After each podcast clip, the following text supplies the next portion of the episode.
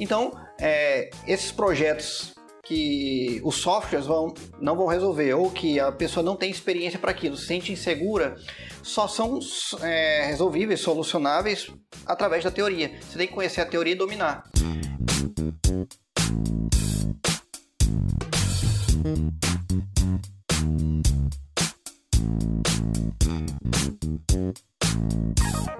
Fala engenheiros e engenheiras, pegue sua trena, seu capacete, amarre sua bota e sente com a gente que vai começar o Papo de Engenheiro. Seja muito bem-vindo ao primeiro episódio do podcast O Papo de Engenheiro, que é mais uma iniciativa da Spot, empresa especializada em qualificação nas áreas de engenharia e arquitetura. Eu me chamo Yuri Frazão, sou arquiteto e engenheiro civil, estarei apresentando este Papo de Engenheiro juntamente com dois grandes profissionais, o professor Luciano Reis, que é especialista, mestre e doutorando em engenharia de estruturas, e o professor Ricardo Aguado, especialista e mestrando em engenharia de estruturas. Olá pessoal, eu sou o Luciano Reis e é uma honra participar desse projeto que visa difundir o conhecimento da engenharia em alto e bom som. Fala pessoal, aqui é o engenheiro Ricardo Aguado. Estou muito feliz de estar junto com vocês nesse bate-papo. E como professor, toda forma de passar conhecimento é motivo de satisfação para a gente e esse projeto é exatamente isso. Então, vamos começar a bater esse papo sobre engenharia? Opa, galera, então vamos começar a bater esse papo aqui sobre o mercado de engenharia estrutural no Brasil. Para mim, é uma satisfação estar conversando com dois grandes engenheiros que são referências na área de engenharia estrutural como projetistas. Eu queria começar esse papo até conversando basicamente sobre lá no início, lá na nossa graduação, as disciplinas é, de estruturas dentro das instituições de ensino. A gente sabe que essas, essas séries de disciplinas que começam lá, desde o segundo período, primeiro segundo período, como resistência dos materiais 1, 2, depois vai para concreto, estruturas metálicas, enfim, a gente tem uma série de disciplinas. É, eu queria saber de vocês sobre qual é, qual é a visão de um engenheiro projetista de estruturas depois de ter passado por todas essas disciplinas, especializações, mestrados, entender é, como é que está dentro das instituições a importância dessas disciplinas, como é que as instituições estão realmente difundindo a área específica da engenharia de estruturas. É suficiente? Não é suficiente? O engenheiro sai pronto? Não sai pronto? O que, é que vocês me dizem? Bom, primeiramente, é, as universidades elas formam engenheiros generalistas, não são bem especialistas, né? Então, é, a gente pode dizer, por exemplo, pela disciplina de concreto armado, que normalmente nós temos duas disciplinas de cerca de 60 horas, 120 horas não é nem perto do suficiente para formar um bom calculista. No entanto, já é o suficiente para se entender a mecânica de cálculo, é, os princípios básicos e até mesmo compreender forma construtiva e um projeto de uma viga, um pilar, coisa pequena. É, eu considero a, a, as disciplinas de estruturas dentro das instituições hoje, salvo algumas, mas em grande parte de que eu tive contato, eu considero um, um, uma carga horária, assim como o Luciano falou, ainda é, é insuficiente aí para o engenheiro que sai da universidade estar preparado para assumir tamanha responsabilidade que é a carreira de um engenheiro de estruturas. É, mas é claro que, que dentro da graduação ele vai ter o contato com a base que ele precisa e ele precisa, o aluno ele precisa aproveitar esse momento dentro da graduação para consolidar todo o, o, o conteúdo, todas as premissas é, naquele momento, porque muitas vezes a gente vê que os alunos saem da universidade e não, não saem com aquelas premissas ainda fortalecidas no seu conhecimento e precisam retomar, é, estudar novamente aqueles conteúdos que poderiam já estar bem sólidos e ele está, através da sua especialização, né, da, do, de, de se preparar de uma maneira melhor para o mercado. Beleza.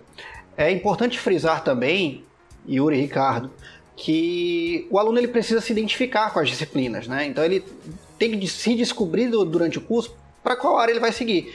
Para a área de estruturas, lá no começo do curso, Física 1, é, mecânica dos sólidos, mecânica geral, são as disciplinas base da base da engenharia. Ainda não é da engenharia de estruturas, digo. Ainda não é um, a, a engenharia de estruturas propriamente dita, porque essas disciplinas vão abrir para outras áreas, tipo mecânica dos fluidos. Mas é preciso sempre lembrar que essas disciplinas base elas são as disciplinas mais importantes porque elas trazem os conceitos para o conhecimento do aluno. Sem esses conceitos iniciais, você vai chegar em estruturas metálicas, concreto armado, sem entender a mecânica de cálculo propriamente dita. Então, lá em resistência dos materiais 1 e 2, análise das estruturas, mecânica geral, eu julgo como as disciplinas mais importantes. Gostaria de saber a opinião de vocês, se concordam, se não. É, para que o aluno se desenvolva realmente lá nas disciplinas de projeto. Não, eu concordo com o Luciano a respeito das disciplinas de mecânica dos sólidos, que vai abranger aí a, a, a resistência dos materiais 1, resistência dos materiais 2. Em algumas instituições elas levam alguns nomes diferentes, essas disciplinas, mas todo o, o to, toda a série de disciplinas que compõem a mecânica dos sólidos é sem dúvida a base aí para o engenheiro que quer seguir na carreira de projetista de estruturas. É, é, lembrando que, que não basta ter domínio só dessas disciplinas. Um bom engenheiro estrutural precisa reunir uma série de, de capacidades aí para que ele tenha êxito em suas, em suas atividades. É, muito bem. Eu, eu tenho uma opinião bem parecida também. Acredito até que as cadeiras lá do, né, da, das disciplinas fundamentais do segundo e terceiro período, que envolve essa, que envolve essa parte de engenharia estrutural, da parte de estruturas, em especial resistência dos materiais 1 e 2, é, ou mecânica dos sólidos, uh, e também análise, de, análise estrutural, é, é o básico, é, é, vamos chamar ali como se fossem as fundações desse conhecimento. E sem isso, muito difícil um, um, um engenheiro ser capaz de dominar a boa engenharia das estruturas. É, então, como ele vai conseguir projetar uma estrutura, seja ela de concreto, seja ela uma estrutura metálica, uma estrutura de madeira, sem o conhecimento do comportamento das estruturas, das tensões, deformações, dos esforços, das reações, e isso tudo a gente aprende lá na, na, na resistência dos materiais. E então, gente, vocês acham efetivamente, pelo que eu entendi, que o engenheiro recém-formado não sai pronto para projetar uma estrutura? Ou ah, isso claro no geral nós, é, nós estamos falando não sempre há sempre há exceções né? Mas no geral eles saem ou não saem prontos para projetar uma estrutura? Eu julgo que não. Devido principalmente à falta de experiência né? É, durante a vida profissional a gente passa por situações que precisam é, ser consideradas, ser levadas em consideração. Dando alguns exemplos, solos que não, que não são tão convencionais. Algumas vezes a gente até mesmo acaba projetando estruturas que têm comportamentos que nós não esperamos, ou então que são construídas ao redor de, de, estruturas já existentes e nós não podemos demolir. Então, esse tipo de experiência tem que ser captada. Além dela, além da, da própria experiência, já falando de conhecimento, é, a gente não tem disciplinas tão voltadas ao detalhamento dos projetos estruturais. Como tá faltando, a gente não tá com esse conhecimento ainda um pouco vago, a gente acaba entregando projetos que serão mal entendidos. Se forem mal entendidos, eles podem ser também mal executados. Eu concordo, concordo e mas eu acredito também, não sei o que, que vocês acham, acredito que, que entra um pouco também na, na questão da complexidade aí do, do que o, o, o profissional vai, vai ser solicitado. Eu vejo que na, na, na, na teoria, né, teoricamente, ele deveria é, estar pronto aí para projetar uh, estruturas, vamos dizer, de, de complexidade bem baixa, né?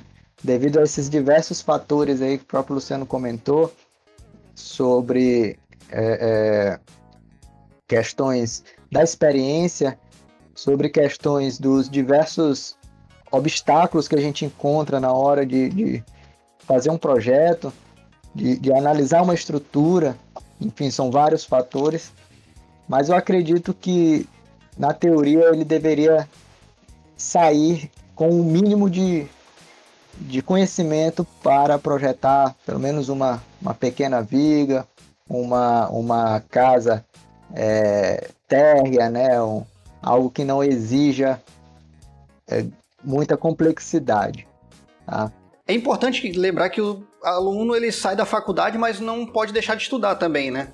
Então, apesar da gente esperar que o aluno entre no mercado já pronto para dimensionar vigas, pilares, estruturas em geral, é, ele tem que também ir se preparando durante a carreira, né? Não acabou a vida depois da graduação. Né? Não é só sair, trabalhar e morrer. Então ele precisa ainda é, procurar pós-graduações que aprimorem é, seus conhecimentos, livros, né, literaturas e até mesmo buscar consultas, ao, consultorias ou consultas a profissionais, colegas de profissão que possam estar auxiliando ele na entrada nesse mercado e até mesmo nos seus projetos iniciais, né, dando aquela conferida, dando aquela analisada antes de entregar para o cliente para respaldar e salvar um pouco da do profissional, né? Só, só salvar um pouco a fama do profissional. Vai estar iniciando a vida, não pode começar errando principalmente quando a gente é, encontra situações hoje em dia onde a ferramenta tecnológica ela está aí é, amplamente divulgada, de fácil acesso para todos. E, e, isso acaba acomodando aí o pessoal que, que sai da, da universidade em não buscar esse conhecimento a mais aí que o Luciano está comentando. Essa questão do, do software, dele, dele apenas aprender a operar aquela ferramenta, não garante que ele vai ser um engenheiro projetista de estruturas. É, isso é, isso é muito bacana é, se tocar em pontos muito, muito importantes aí para a galera entender um pouco sobre como é que funciona, o que, que precisa fazer, né, para a gente se tornar um engenheiro de estruturas. Mas assim, é, eu queria saber de vocês, porque todo engenheiro, né? Todo, todo grande engenheiro tem grandes ídolos para que até isso forme uma forma de nortear nossas, a nossa carreira. E assim, dentro da engenharia estrutural, Ricardo, Luciano, quem é o grande ídolo de vocês ou os grandes ídolos de vocês? Bom, eu sou um, principalmente docente já na, nesse caminho que eu tenho levado doutorado, é, sendo professor universitário. Então, eu tenho uma admiração muito grande por alguns professores, como, por exemplo, o professor Luiz Fernando Marta, que participou do projeto de Angra dos Reis, é, também desenvolveu o F2, está desenvolvendo o LESM. Então, eu tenho um grande apreço pela obra desse, desse professor além de outros professores, como o professor Márcia, da Unicamp, o professor Assan, certo? O professor José Milton de Araújo, que é um grande autor de livro, o professor Schust. Então, principalmente meus ídolos são pessoas que trabalharam na área de projeto, de execução e tornaram-se professores docentes que acabam ensinando a teoria aplicando diretamente à prática, como nos livros desses autores que eu citei. É, o Luciano aí citou prati praticamente, na verdade são vários, é, a gente sempre tem referência de vários engenheiros e principalmente os professores, né? Eu concordo aí com, com todo esse time aí que o Luciano comentou, acrescentaria aí o Jean-Claude Sequinde, é, o Humberto Lima Soriano, tive a oportunidade de ter contato com com o Soriano aí durante a minha graduação em, em alguns eventos, é um, uma referência também nacional. Enfim, a gente tem diversos nomes aí, o Marta, sem dúvida alguma, uma referência em tanto.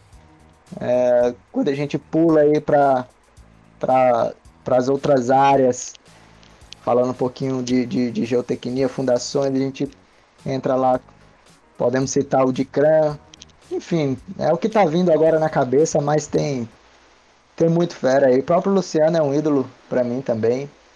É isso aí. Então, né, um, um hall, na verdade, a gente pudesse chamar aí, vocês acabaram de elencar o hall da fama da engenharia estrutural. É sempre importante a gente ter um, um, um livro de cabeceira, né? Eu acho que todo bom engenheiro, todo bom estudante, né? E eu consigo é, colocar engenheiro um eterno estudante, né? Aprenda como todos os profissionais, mas aqueles que se dedicam aos estudos por toda a vida, né? Todos os profissionais das áreas técnicas sociais, mas uh, a gente tem isso muito, muito, muito, muito vinculado à nossa existência, o, a, o estudo permanente e os livros de cabeceira, né? As normas de cabeceira também. Eu queria até estender essa pergunta uh, ah, para o Luciano. Por exemplo, quais são as principais normas que um engenheiro estrutural precisa dominar, precisa conhecer? E para o Ricardo, quais são os principais livros que o engenheiro estrutural precisa ter do lado da cama a um braço de distância? Quanto às normas, eu posso dizer que a de projeto, né, a 6118 de concreto armado, a 8800 para estruturas metálicas e mistas, a 7190 de estruturas de madeira. Aí, para norma de carga, a gente vai ter a 6120, de fundações a 6122 e a 8681, que é a norma de ações de segurança nas edificações. Também é uma norma muito importante que muita gente nem conhece e acaba utilizando softwares para projetos, né? Então, é muito importante a gente ter em mente essa norma que fala de ações de segurança, tá? Essas normas citadas pelo Luciano são, sem dúvida, essenciais para quem segue na, na área de engenharia de estruturas.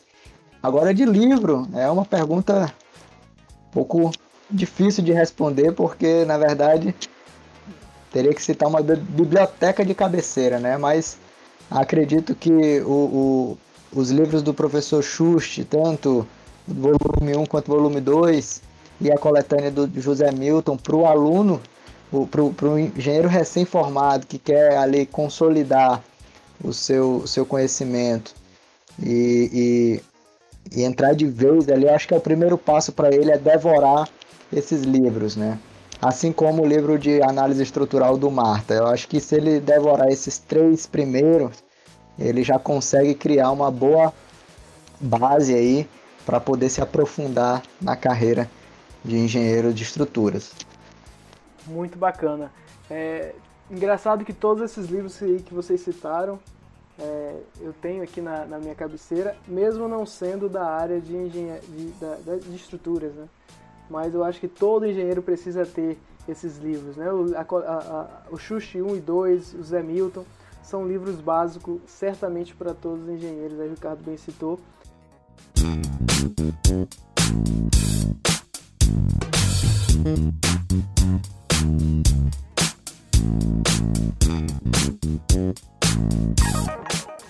Mas eu queria agora tratar de um assunto mais é, prático, mais profissional. Vamos para o mercado de engenharia estrutural. Como, como é que está esse mercado? Né? Vocês, como já com experiência é, na área de, de projetos de estruturas, então já conseguiram é, desenvolver dezenas e dezenas talvez centenas de projetos.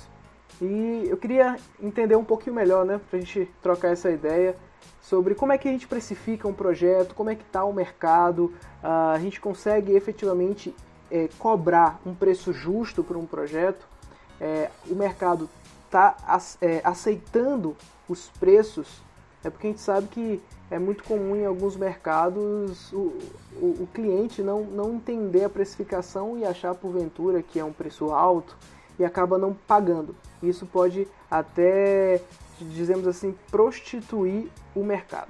E aí, o que, que vocês acham? É, como é que a gente faz para precificar um projeto de estruturas e se o mercado atual de projetos é, é, é um bom mercado, né? vamos dizer assim, no que se refere não só à satisfação do engenheiro, óbvio que isso tem que estar é, sempre é, ativado, sempre em primeiro lugar, mas também a remuneração.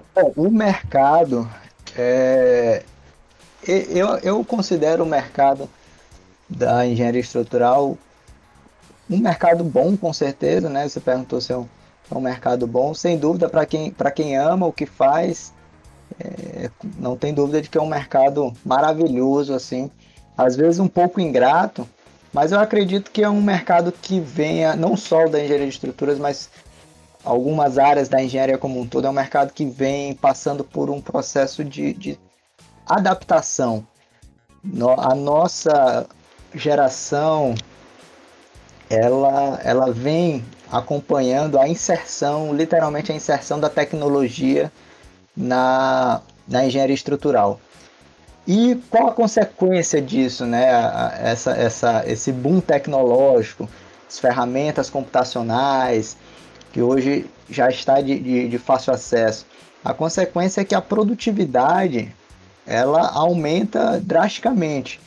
Então, uma das principais utilidades ali, você gerar seus desenhos de maneira mais rápida, ele, ele realizar algumas operações matemáticas onde há anos atrás o pessoal fazia ali na, de forma braçal, é, sem entrar no aspecto se é, se é bom ou se é ruim, mas querendo ou não, é, é, é fato que, que essa inserção tecnológica é algo recente, é algo que nós estamos vivendo e, e isso acaba dando uma bagunçada, na minha opinião, uma bagunçada na, nessa questão da precificação.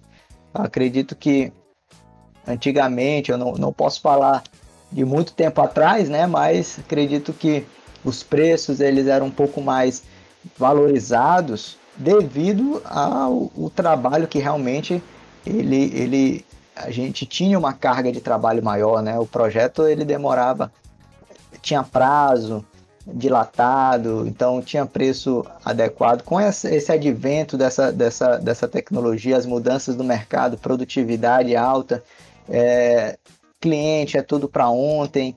Isso acabou dando uma bagunçada. E hoje o mercado, ele, ele eu considero particularmente, ele está um pouco abaixo do que a gente espera como retorno devido à responsabilidade em que o engenheiro estrutural assume. É, lembrando que acredito que a, a maior ambição do engenheiro estrutural é, é, ser capaz de entregar um projeto ainda melhor do que o, o projeto anterior. É, e ele tem que ter em mente que todo o projeto está nas suas mãos. Ele tem que ter uma visão global ali do, dos principais elementos, dos pontos críticos da estrutura. Por mais que boa parte dos cálculos e função sejam executadas por software, é papel do engenheiro analisar os resultados e ter uma visão analítica sobre cada aspecto que compõe o projeto. Diante disso, eu acredito que é um mercado que vem é, numa espécie de crescente, apesar de toda, todo o cenário que nós nos encontramos nos últimos anos da construção civil, mas é um mercado que muito muito gratificante para quem é da área, porque entra muito aquela questão de do amor pela pela sua estrutura, né? Lógico que hoje nós não temos uma precificação, é, na minha opinião, ideal do que, do que nós queríamos, justamente porque o mercado, devido a esses adventos tecnológicos, já ele vem sendo um mercado mais competitivo, a competição está, está aumentando e com isso, né, a, lei da oferta e da procura, os preços acabam caindo. Eu acredito que os preços deram uma despencada diante desse processo de, de inserção tecnológica, mas que aos poucos a gente vai retomando o, o valor do, de um projeto estrutural. Bom, o Ricardo falou aí sobre a precificação de projeto. Há de se lembrar que essa precificação ela varia também dependendo do cliente para quem você vai vender o projeto, né? É, o cliente que quer construir uma casa, ele não aceita o mesmo preço de um cliente que quer construir, por exemplo, um galpão. É, quanto mais o cliente, quanto mais ele respeita a engenharia, ele entende o grau de dificuldade daquela obra, daquela, daquela edificação, mais ele aceita um preço que, ao meu ver, é mais justo, né? Então a gente tem que também ponderar quem é o seu cliente. É, a captação de, desses clientes não é, em geral, uma tarefa muito simples. Eu costumo dizer para os meus alunos que você sair da faculdade, já abrir uma empresa e achar que pô, já vou obter um sucesso instantâneo, é uma falácia. Né? Você tem que ir com cuidado, você tem que ter ali um, um know-how para apresentar, para ter como vender. Você precisa é, ter já networking na área, você tem que conhecer pessoas, as pessoas têm que saber que você trabalha com aquilo. É, isso não, é do dia para a noite. Né? Se você não, se seu, sua família, seus amigos, ou se você já não trabalhar na área, se tiver quem trabalhe na área, a gente tem uma complicação da sua entrada nesse mercado. É, também não adianta você achar que ah, eu aprendi um software, eu aprendi um, um, um, um meu primeiro aplicativo, já vou conseguir, já vou fazer um projeto excelente, ótimo, que todo mundo vai gostar, que isso não é verdade. Você tem que estudar muito, você tem que é, dominar a técnica para poder avaliar se o software está te entregando resultados coerentes. Né? Então, sair do, do, da faculdade, que não vai te ensinar nenhum desses softwares, comprar um software e sair trabalhando não é talvez a melhor alternativa. O ideal é que você estagie na área, a gente sabe que está complicado, mas isso é o ideal que eu estou falando. É que você obtenha experiência antes de realmente entrar no mercado como um projetista de estruturas propriamente dito, certo? É, atualmente, devido à facilidade de acesso aos softwares, nós temos uma concorrência um pouco inflada, né? Mas isso é uma concorrência que eu costumo dizer que ela não é significativa. Porque o pessoal que está operando softwares, quando aparecem aquelas situações que, bom, o software não resolve, o projeto sobra, eles, eles devolvem o projeto, então não soluciona de uma maneira adequada, muitas vezes até dá um jeitinho, mas vira depois um projeto de reforço que eu prefiro fazer, né? Então, é, esses projetos que os softwares vão, não vão resolver ou que a pessoa não tem experiência para aquilo, se sente insegura, só são é, resolvíveis, solucionáveis através da teoria. Você tem que conhecer a teoria e dominar. Então, não é uma, uma concorrência que a gente possa dizer que é significativa, né? Ah, então, para perspectiva de mercado, diria, vamos lá, uma pessoa que quer entrar no mercado mesmo, vai já fazer as obras com um pouco mais de complexibilidade. Ele não vai ter tanta concorrência assim, não é todo mundo que consegue é, resolver os projetos né, mais complexos, aqueles que vale a pena pegar, né, que vão te dar um lucro significativo. Então essa concorrência a gente pode dizer que pô está com uma perspectiva excelente no mercado, a economia voltou a crescer, então deu agora devido à pandemia uma queda, mas deu uma crescida do ano de 2018 para 2019 boa, 2019 para 2020 deu uma é, uma elevada legal. Então a gente começou a sentir isso nos escritórios de projeto. Né? É, posso dizer que eu não indico que um recém-formado já entre no, no mercado de projetos estruturais, tá? que ele procure uma empresa que possa inserir ele nesse mercado, comece a passar os primeiros projetos, ter quem confira, ter as pessoas que vão dizer, olha, isso aqui você cometeu esse vacilo, você cometeu esse erro, dá uma lida nesse assunto, dá uma lida nesse, é, nessa norma, revisa esse trecho do projeto, detalha melhor isso, aí você vai ter já uma carga certo? Uma carga de experiência, uma carga teórica maior, aí sim eu aconselho, depois de um ou dois anos trabalhando, que você se aventure. Muito bem. É, foi uma, uma aula aí com essas duas feras falando sobre o mercado de, de engenharia estrutural, mas essa é a hora em que a gente vai ter que dizer tchau, né? É chegada a hora de desamarrar a bota, guardar o capacete, porque estamos encerrando o primeiro Papo de Engenheiro. E galera, foi uma honra bater esse papo com vocês. Paulo, sempre um grande prazer estar conversando sobre engenharia com vocês, coisa que a gente faz aí rotineiramente, quase 24 horas por dia a gente falando disso. As pessoas que convivem com a gente não aguentam mais, mas não tem coisa melhor do que estar tá debatendo sobre esse assunto.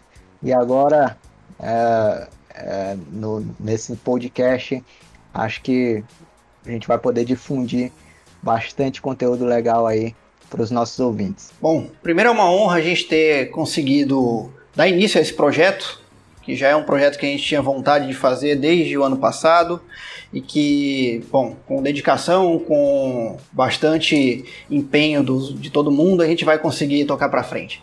Eu agradeço demais, pessoal, pela atenção de todo mundo e me despeço aqui. É isso aí, galera. Então, a gente finaliza o nosso podcast lembrando que esse é o primeiro episódio de muitos que virão e muitos outros convidados estarão aqui com a gente batendo esse papo. Então é isso, gente. Até o próximo Papo de Engenheiro. Abraço! Thank you. Thank you.